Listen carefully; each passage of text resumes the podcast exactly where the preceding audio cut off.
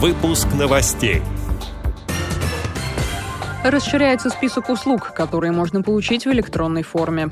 Стартовала российско-британская программа для специалистов инклюзивного театра. Американские ученые нашли новый метод лечения дегенерации сетчатки.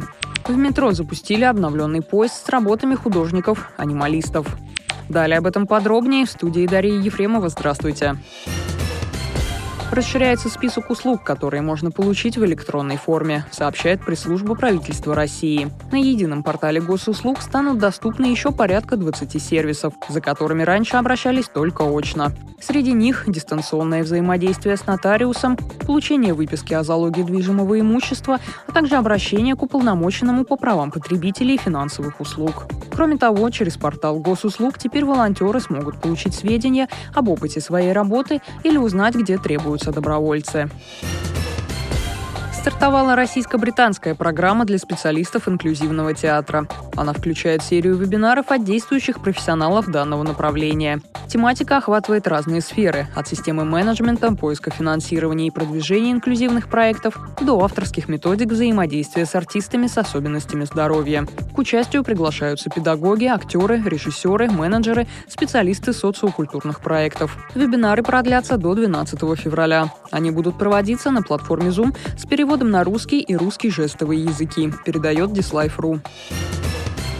Американские ученые разработали технику прямого перепрограммирования клеток кожи в светочувствительные фоторецепторы. Ранее похожий метод занимал полгода. Сейчас необходимо около 10 дней, затем клетки готовы к трансплантации. Выращенные клетки пересажены лабораторным мышам с дегенерацией сетчатки.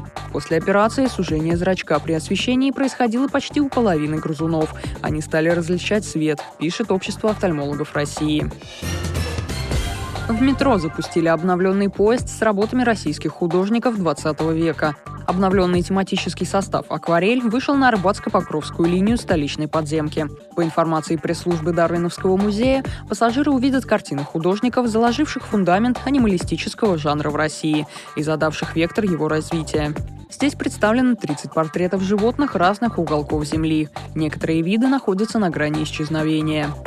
Эти и другие новости вы можете найти на сайте Радио ВОЗ. Мы будем рады рассказать о событиях в вашем регионе. Пишите нам по адресу новости собака ру. Всего доброго и до встречи.